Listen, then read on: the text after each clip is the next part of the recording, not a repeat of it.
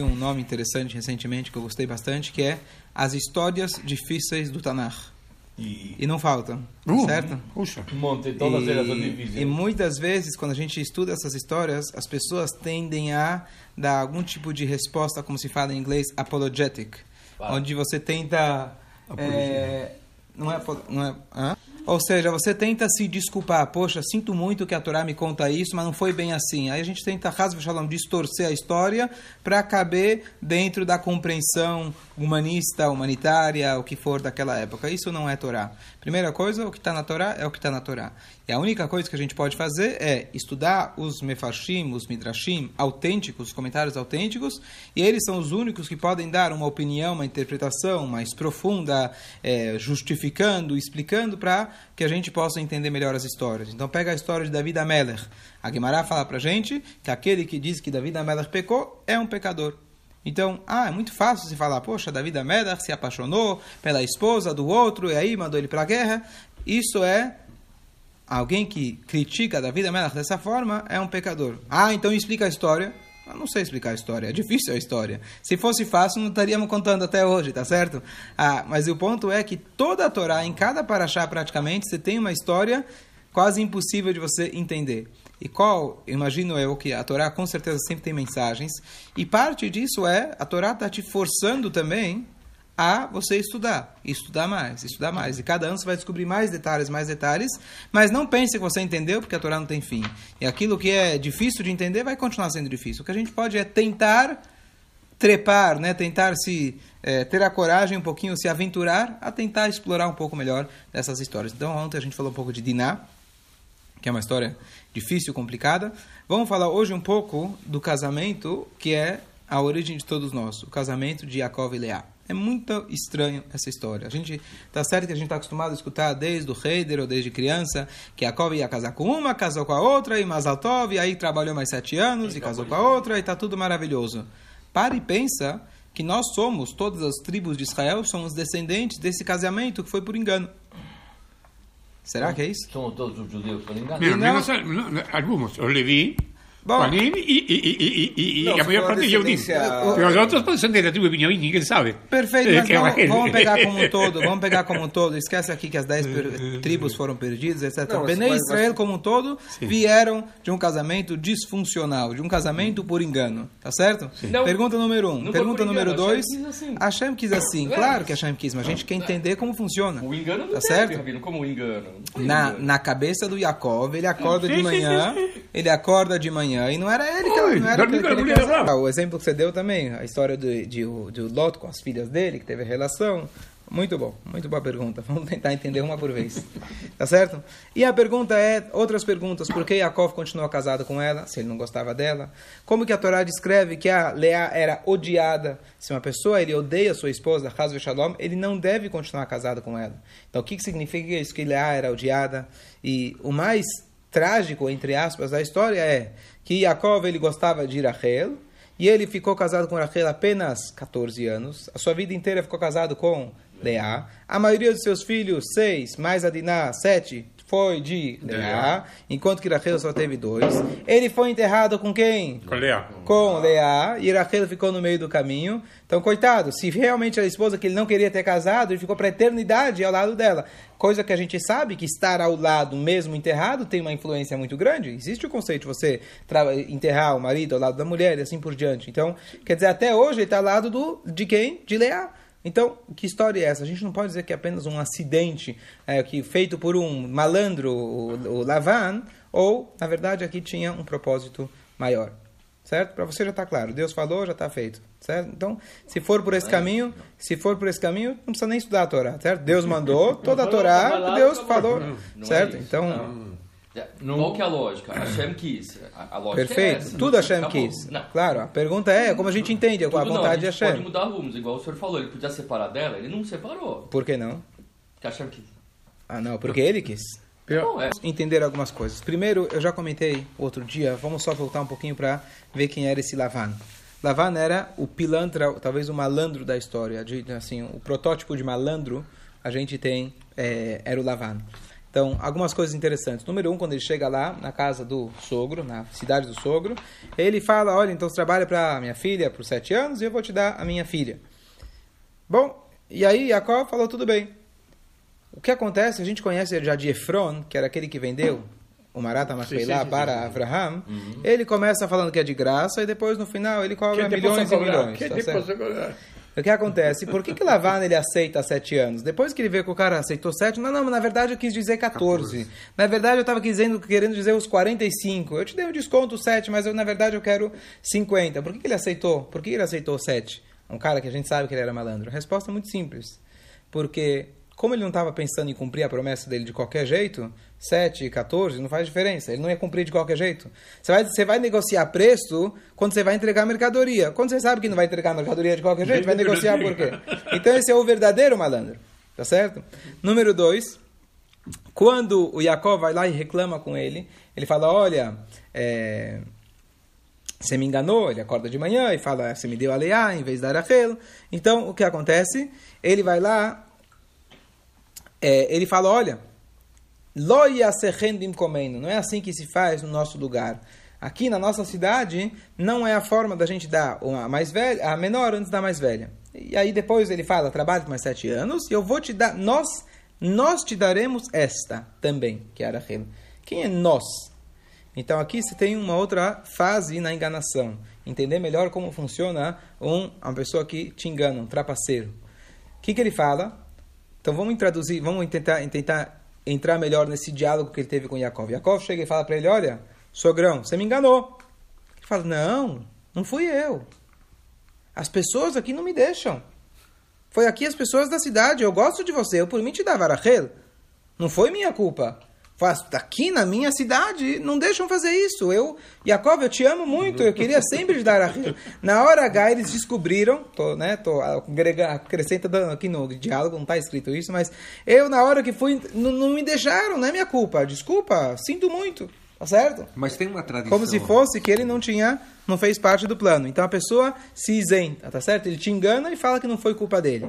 Mas tem uma tradição. Isso é Então, terceira. ah, ah, ah, o que, a, o que Lavan falou é verdadeiro. E, inclusive, daqui que a gente aprende que a gente não deve pular irmã mais velha, etc., irmão mais velho para casar, porém, você pode pedir Exu, Pode pedir permissão. E eu conheço alguns casos de que quando o mais velho dá permissão, mesmo que demorou muitos anos para ele casar, ó, deu permissão, logo depois ele conseguiu achar o Bacher dele. Como ele abriu mão disso, Uhum. certo? Então, o Lavan poderia ter dado um jeito, não é isso? Ou poderia ter falado desde o começo, olha, não adianta ele trabalhar por aquilo, que ela, então, fala claro. Mas ele trapaceou, certo? Só só E a tradição, tradição. tradição é, ele é um cara tradicional. Número 3, então, número 1, um, ele engana. Quer dizer, ele fala que vai te pagar e não te paga, não entrega a mercadoria. Número 2, ele finge que não é culpa dele. E número 3, ainda ele joga a culpa para você. Como assim? Então, quando ele diz, "Lo yasechem bimkomeinu", aqui a gente não faz assim. Quer dizer, aqui você faz assim. Você foi lá e pulou na frente do teu irmão e pegou a bracha dele. E você, que era o menor, foi lá e pegou os direitos do mais velho. Aqui não. O que você está achando? Você está vindo aqui com as tuas políticas? Aqui é diferente. Então, não só que ele não entregou a mercadoria, não só que ele falou que não é culpa dele, ele jogou na cara do Jacob dizendo é tua culpa. Certo? E aí você sabe que está lidando com um verdadeiro pilantra. Porque não só que ele não te entrega, não só que ele faz que ele não é culpado, ele sai com, ele faz com que você sai da loja com o sentido culpado. Esse é o cara profissional. Então, aí você já sabe com quem você está lidando. A gente comentou no show de ontem que Jacó depois ele aprendeu a manhã, tá certo? Para lidar com Lavan e com Esav, ele depois ele aprendeu, ele fugiu do Lavan, ele soube enganar Esav, entre aspas, então depois ele não, não deixou que isso acontecesse de novo. E agora, por outro lado, olha agora a- a- o quarto ponto. Certo? Primeiro não entregou a mercadoria. Segundo, falou que não é culpa dele. Terceiro, jogou a culpa para Yaakov. E agora, tá, você jogou a culpa em mim. Mas tá, eu- a pessoa vai refutar, certo? Você vai falar, olha, eu te vendi o carro, negociei, você não me entregou, então me entrega, não vou deixar barato. E aqui a gente vê que Yaakov, tá bom, Yaakov nem respondeu. Ele foi lá, falou, tudo bem, vou trabalhar por mais sete anos para poder ganhar a Rê. Lembrando que a Leá, ele trabalhou sete anos, aí, ele só, aí que ele ganhou a Leá, e aí o que acontece? Ele trabalhou, não, passou sete dias, ele casou com a Rachel, aí ele trabalhou depois pela Rachel mais sete anos. que, que, que é essa diferença? Olha que interessante, o comentarista o Malbim explica o seguinte. Olha como o o Lavan ele foi esperto. E por isso que Yaakov não refutou. Yaakov iria dizer, bom, mas eu te trabalhei pela, trabalhei pela Rachel, me dá Rachel, que história é essa? Então o que, que ele falou? Ele falou o seguinte, os anos que você trabalhou foi pela Rachel. Então espera sete dias, que é o tempo do Sheva Brachot, e eu vou te dar Rachel imediato. Eu não te enganei, não foi minha culpa. Eu te dou ela imediato. E o que acontece? Eu tô sendo, eu fui bondoso com você. Já que tínhamos um problema técnico, que a gente não pode dar a menor na frente da mais velha, então eu te dei ela já adiantado. Não só que entreguei a mercadoria, eu acreditei em você, te dei um crédito, tá certo? Eu te dei um crédito com vencimento futuro. Então, ele não te entrega carro nenhum. Ele fala que já entregou e fala que confiou em você, mesmo que você não pagou ainda. Porque os sete anos que você trabalhou foi pela Rachel. Só que você passar a Leia na frente. Mas como que eu passei ela na frente e você não, passou, não pagou pela Leia ainda? Então eu confio em você. Eu confio em você que você vai trabalhar os sete anos pela, pela Leia. Então, e aí o que acontece? Então o Yaakov ficou sem resposta. Ele ficou tão, assim, nas nossas palavras, né? Ficou tão, tão chocado, tão boquiaberto. Ele não tinha nem o que responder. Tá certo? Então pare e pensa como a gente às vezes é trapaceado e como às vezes a gente, pelo nosso ego, às vezes a gente também manipula as coisas e a gente não percebe que a gente está querendo proteger o nosso ego e a gente tenta se enganar, enganar os outros. Tá E todos certo? nós a gente sabe. Labão. Todos nós. Também, também somos descendentes de Lavan, tá certo? Todos, Ok, ok. Somos descendentes de Lavan, querendo Todos ou não. nós. Nós somos descendentes dela. então, todos nós. Como? Era a filha dele. As duas filhas dele. Ah, sim, sim, tá certo. Sim. Todos nós somos Tá certo? dele. Algo Então, então, então o que acontece, a gente parar para perceber que às vezes está escrito, é, você acha que você consegue enganar os outros? Não, você não engana ninguém. O único que você engana é você mesmo. E qual que é a vantagem, qual a esperteza de enganar um bobo? Tá certo? Essa é a Aí frase que diz. hein? Então, às vezes a gente se engana, que a gente enrola os outros, na verdade, a gente às vezes não percebe. A gente se desculpa, a gente fala, não, eu fiz o contrário, eu fiz o teu bem, a culpa não é minha, a culpa é sua, e ainda eu fui bondoso com você. Aí você sabe que está lidando com um verdadeiro pilantra. Agora, só lembra que isso é uma coisa, a Torá vem ensinar para a gente não de lavar, a Torá vem ensinar para nós, para a gente não agir dessa forma. Isso é o lado do lavar. Agora vamos para o lado do da, da Leá, certo? Então, o que acontece? Aqui vem uma explicação que eu avisei, falei várias vezes, é de um rabino contemporâneo. É, o nome dele é, é daqui a pouco eu, é. Eu pesquisei, um rabino contemporâneo, e a explicação dele eu não posso afirmar que é autêntica, mas no mínimo é extremamente curiosa, interessante. Mas eu não posso dizer, não sei, como não é um rabino que a gente tem, né, como Urashi, etc., os Rishonim, Achronim, etc., eu não posso afirmar que é verdadeira. Mas não achei que está errado, eu não achei que está errado, e por isso eu vou compartilhar. Valeu, Se alguém tem alguma, se algum, alguém tem alguma objeção, não tenho problema ne- nenhum, porque realmente não é, é, não é uma pessoa assim, como eu falei. Bom, de qualquer jeito, ele dá a seguinte explicação, e essa é a parte mais curiosa. E aqui ele começa com uma seguinte pergunta. Como toda explicação, você começa com a pergunta. E ele pergunta e faz o seguinte: vamos passar um pouco da história. Só lembrando um pouco a história. Na hora do casamento, Yaakov ele já previa que o sogro era malandro, trapaceiro. E ele foi lá e combinou com a Rachel sinais. Sinais. Ele falou: Olha, tá aqui os sinais, eu vou casar com você. E caso ele queira colocar uma outra mulher ou a Leá, então a gente tem os sinais. Chegou na hora H, a Rachel viu que a irmã ia ser envergonhada. Sinal. Ela foi lá e passou os sinais para a Leá. Então por isso Jacob foi enganado. Tem um Midrash que diz ainda que a Rachel, que era pretendida, se escondeu embaixo da cama. E a noite inteira, quando Jacob estava conversando com a Leá, na verdade quem respondia era a Rachel debaixo da cama. Outra coisa, assim diz o Midrash, não sou eu. Diz- diz o Midrash, sim. Outra coisa, outra opinião, que elas eram gêmeas, então eram bem parecidas, tá certo? Outra coisa, o Midrash traz pra gente que o Lavan, lembrando aqui a trapaceira dele, ele na verdade, olha que interessante que ele fez, o Midrash conta pra gente que ele chegou para toda a cidade e falou para eles, olha, desde que Yaakov chegou aqui, ele trouxe bênçãos pra gente. A gente conhece essa parte do Egito, quando ele chegou Quando no Egito, quando quando né? ele chegou no Egito, a água do Nilo ela irrigava todos os campos e, e subia. Nunca mais tiveram problemas de irrigação desde que Yaakov estava lá. Por isso, inclusive, o Yaakov ele pediu, jurou, fez que o Yosef jurasse que quando ele falecesse ele seria levado para Israel. Porque se ele não jurasse, os egípcios não iriam aceitar tirar um corpo de alguém que foi tão bondoso com eles, tirar de lá. E iriam fazer dele um ídolo, alguma coisa assim. Então Yaakov, quando ele chegou, a mesma coisa quando ele chegou lá em Haran, as águas do poço, não sei se subiram ou tinha mais água, alguma coisa aconteceu que o Lavan chegou e falou para eles, olha bem, aí eu consegui para que esse homem ficasse aqui sete anos. Mas eu não quero que ele vá embora, concordam? Sim. Então eu vou enganar eles, enganar ele, fazer que ele trabalhe aqui por mais sete anos. Aí a gente garante mais sete anos de bastante água. Fala, tudo bem, qual que é teu plano? Ele falou o seguinte, cada um, eu quero que vocês não contem para ele, vocês me garantam que vocês não vão contar para ele que eu vou fazer esse truque. Mas Lavan fala, eu não acredito em vocês, né? Bem o Lavan, eu não acredito em vocês. Então eu quero que cada um de vocês me dê uma garantia. Você traz as flores do casamento, você paga a música, você paga o buffet, você paga os garçons, você paga o aluguel do salão para todo mundo. E essa vai ser a minha garantia, essa vai ser a minha garantia que vocês não vão contar, certo? Custa dinheiro, então você não vai. O que acontece? Ele fez um casamento gratuito. De graça. Tá certo? Às custas de todo mundo. De novo, cara, ele conseguiu o que acontece. Às vezes o pilantra, ele consegue, o trapaceiro consegue enganar de um lado, mas ele não consegue enganar do outro. Aqui ele conseguiu enganar o fornecedor dele e o comprador dele. Tá certo?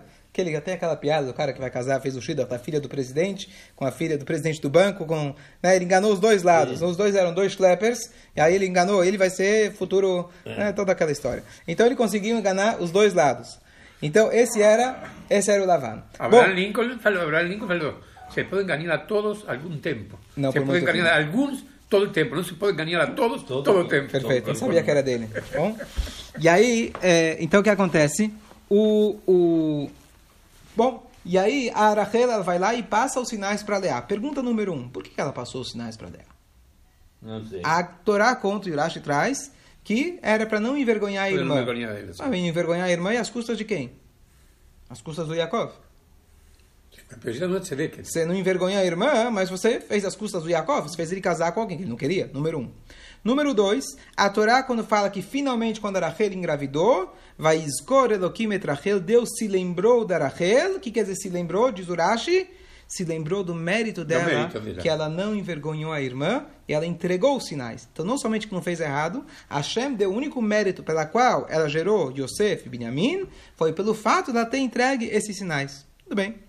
Agora, quando foi que ela engravidou? A Torá conta pra gente a história que Reuven, que era o filho mais velho da Leá, um belo dia estava vindo com mandrágoras, com jasmins, do campo.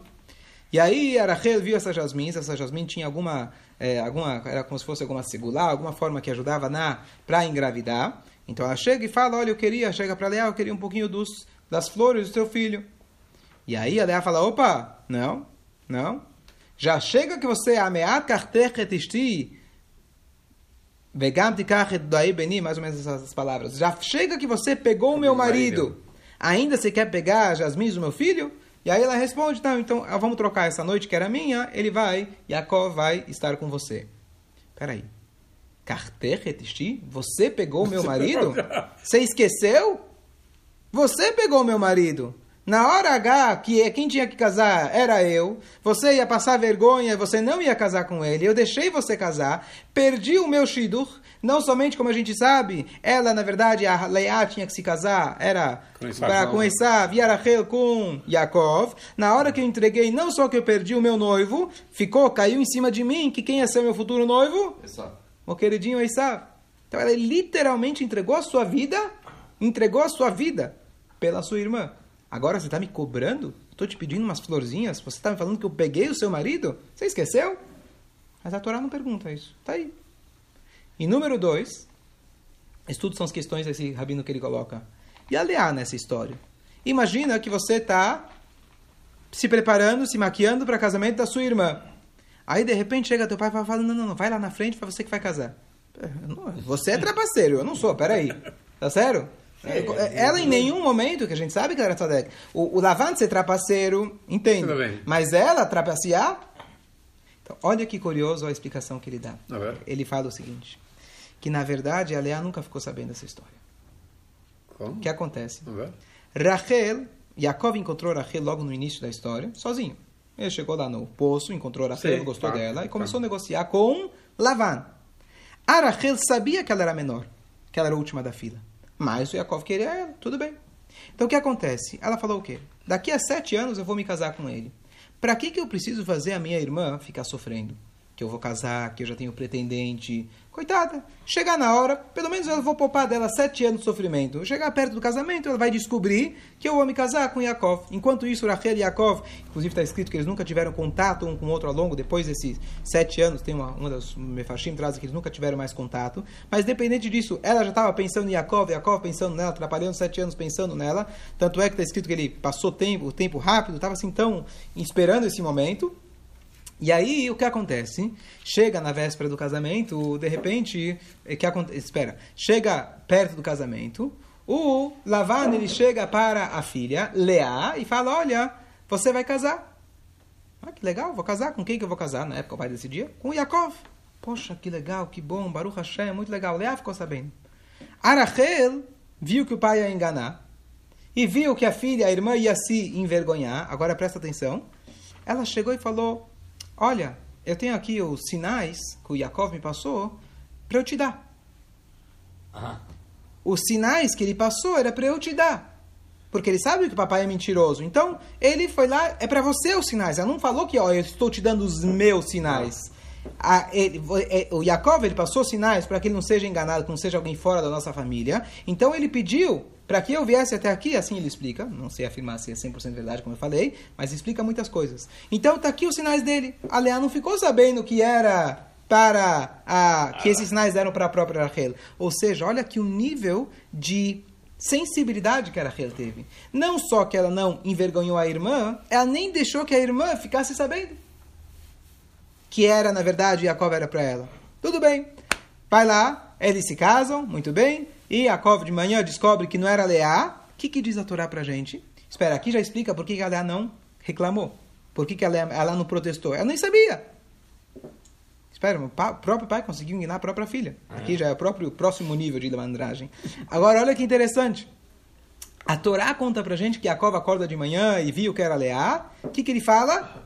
Ele vai brigar com o sogro. Em nenhum momento ele vira para Leá. Tem um Midrash, que isso contradiz, isso não é, essa explicação não é conforme esse Midrash, que ele virou para Leá, não está explícito na Torá, e ele reclamou com ela. E aí a Leá falou, aí ele falou para ela, você, você é mentirosa, filha de mentiroso. Aí ela foi lá, jogou na cara, falou, não, você que é, você foi lá e pegou, na verdade, você que sub- passou na frente e pegou a bênção do teu pai, etc. Esse é o Midrash. Mas essa explicação não vai conforme o Midrash. Essa explicação fala, porque textualmente na Torá, o ah, o Yaakov ele chega no dia seguinte ele reclama direto para o sogro. Então, conforme essa explicação, a Leá nem ficou sabendo. Ela não tinha nem, não tinha nem como culpar ela, porque ela nem ficou sabendo da história. Bom, tudo bem. Foi lá reclamar com o sogro, o sogro respondeu, tará, tará, muito bem. Bom, Yaakov e Leá, agora elaborando um pouco, não está escrito isso, mas estão no Sheva Brachot, né, sete dias, Sheva Brachot de manhã, de tarde, de noite, aquela loucura, cansativa, tará, tará, estão indo lá, e de repente, no sétimo dia, depois do sétimo dia, o Yaakov vira e fala para Leá, a gente tem um casamento hoje, vai se vestir, né, vai tomar banho, vai se preparar, a gente tem um casamento, poxa, que legal, casamento, muito bom. Quem vai casar? Não sou eu. Você vai casar? Ah, mas eu tô. Com quem? Com a tua irmã. Hum. Estranho isso. Você acabou de casar comigo, já quer casar com minha irmã? Era permitido, explicações que antes da Torá, etc. Não importa. Mas você agora já vai casar e aí já começou, ela começou a sentir o quê? Ciúmes pela irmã. Ela não sabia da história que quem tinha que casar era Rachel. Começou a sentir ciúmes. E o tempo vai passando e ela fala: Bom, quem sabe, olha que interessante, todos os nomes do não todos, mas quase os vários nomes do, dos filhos que a Leá vai dando, ela está tentando convencer o marido, olha para mim, olha para mim. E o marido não, não olha para ela. Certo? O que acontece? Reuben, veja o meu filho. Shimon, que chamar Elohim, que Deus escutou. Isso que significa que Deus viu que ela era odiada, tá certo? O que, que significa odiada? É uma coisa muito bonita. Como eu falei, um tzadik não pode ficar, não existe alguém casar com alguém odiada. Está escrito que isso não estava escrito que Yaakov odiava ela, estava escrito que ela era odiada. Olha que interessante. Quando você tem dois filhos, por exemplo, e um você gosta mais, você mostra um pouco de favoritismo para o outro. Então você gosta um, vamos dizer, 90% e o outro você gosta 60%. Aquele que você gosta menos se sente odiado. Não é? Ele não se sente apenas menos amado. Quando você dá pro... exatamente como Yosef, quando você dá privilégio um pouquinho maior para um, o outro se sente odiado.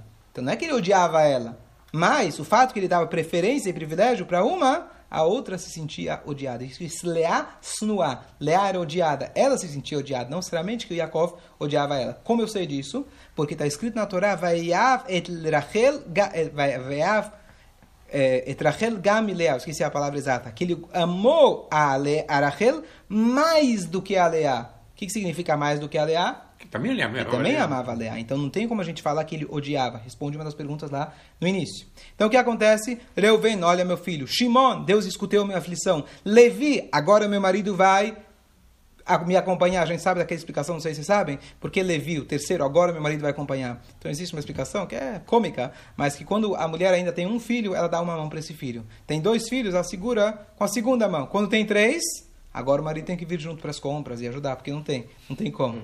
Apesar de que quem sabe, quem, quem, quem sabe mesmo com o filho também se precisa do marido para ajudar, não é fácil, não é tão simples, tá? Mas essa aqui, a Pamela veio lá, agora meu marido vai me acompanhar. Porque terceiro filho, o marido tem que acompanhar junto.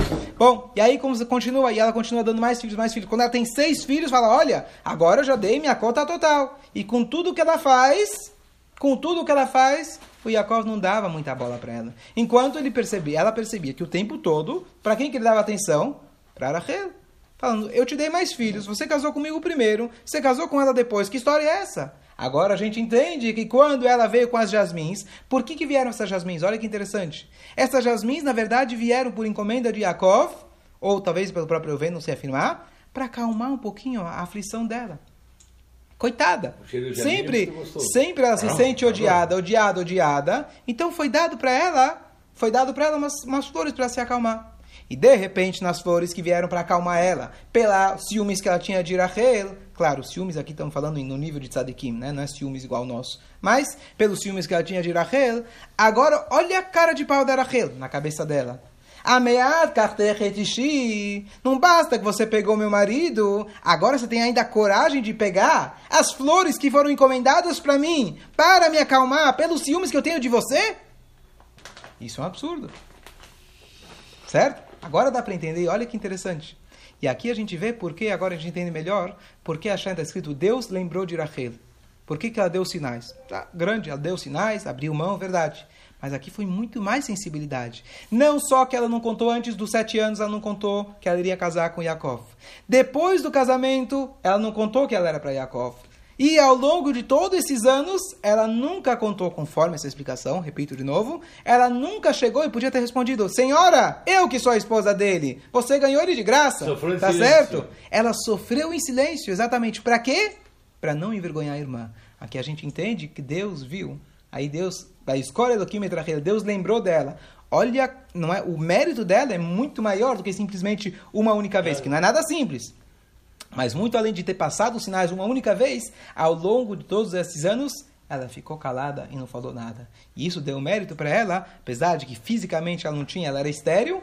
Deus foi lá e deu os dois filhos para ela, que foi o, o, o Yosef e o Binyamin, inclusive que do Yosef saiu duas tribos, não apenas uma tribo. Então aqui a gente aprecia essa história de maneira muito mais profunda.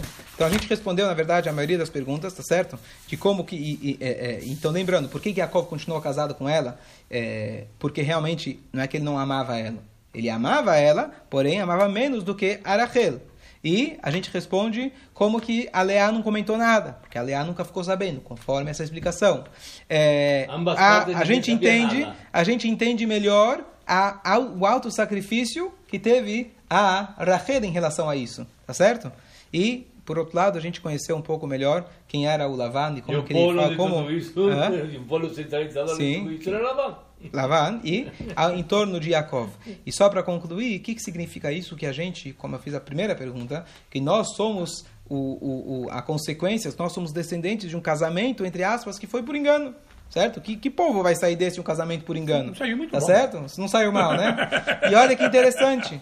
Todo casamento judaico, o marido, o noivo, o que, que ele vai lá? E cobre a face da noiva com um véu. Claro. Peraí, você está querendo repetir o erro que foi com Yaakov?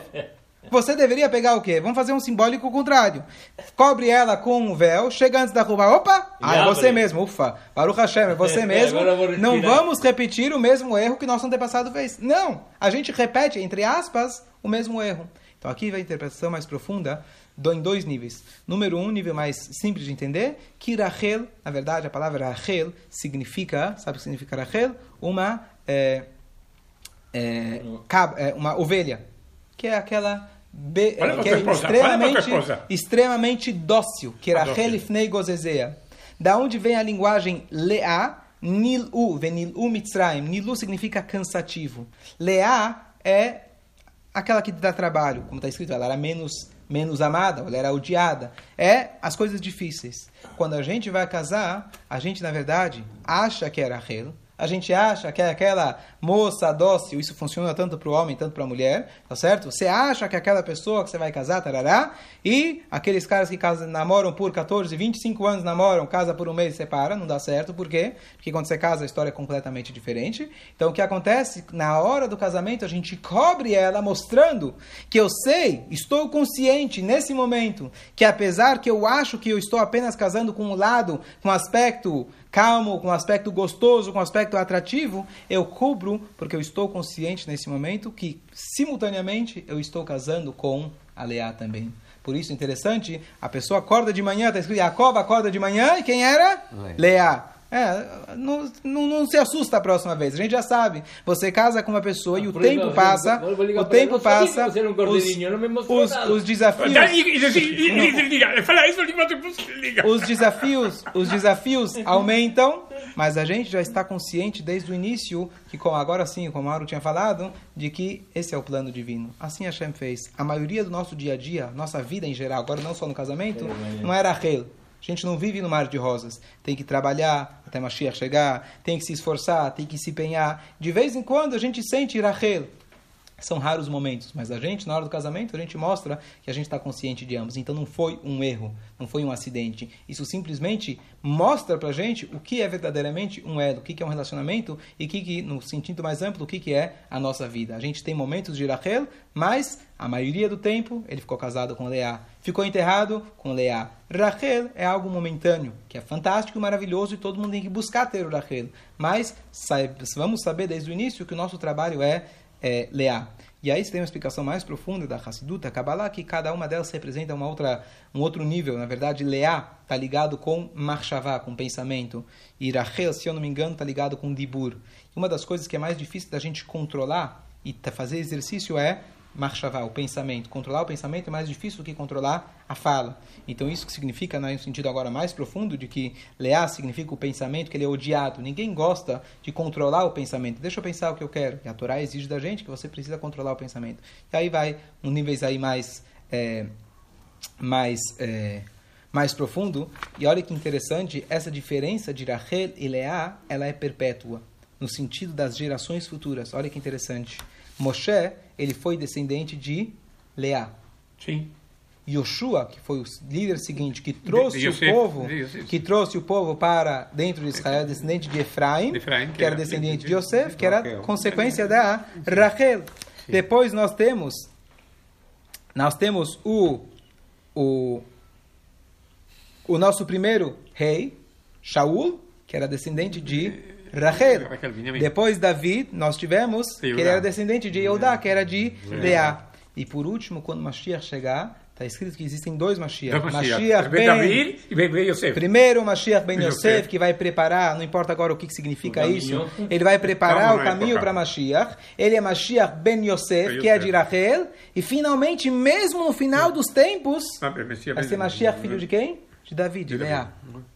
Ou seja, por quê? Porque Mashiach não é simplesmente, ah, a gente imagina, é milagres, como a gente falou no dia, é gostoso, Mashiach, etc. Mas Mashiach significa quando vai culminar, vai terminar todo o nosso trabalho de Leá. Ao longo desses todos os anos de Galuta, a gente mais sofreu ou teve mais vida boa?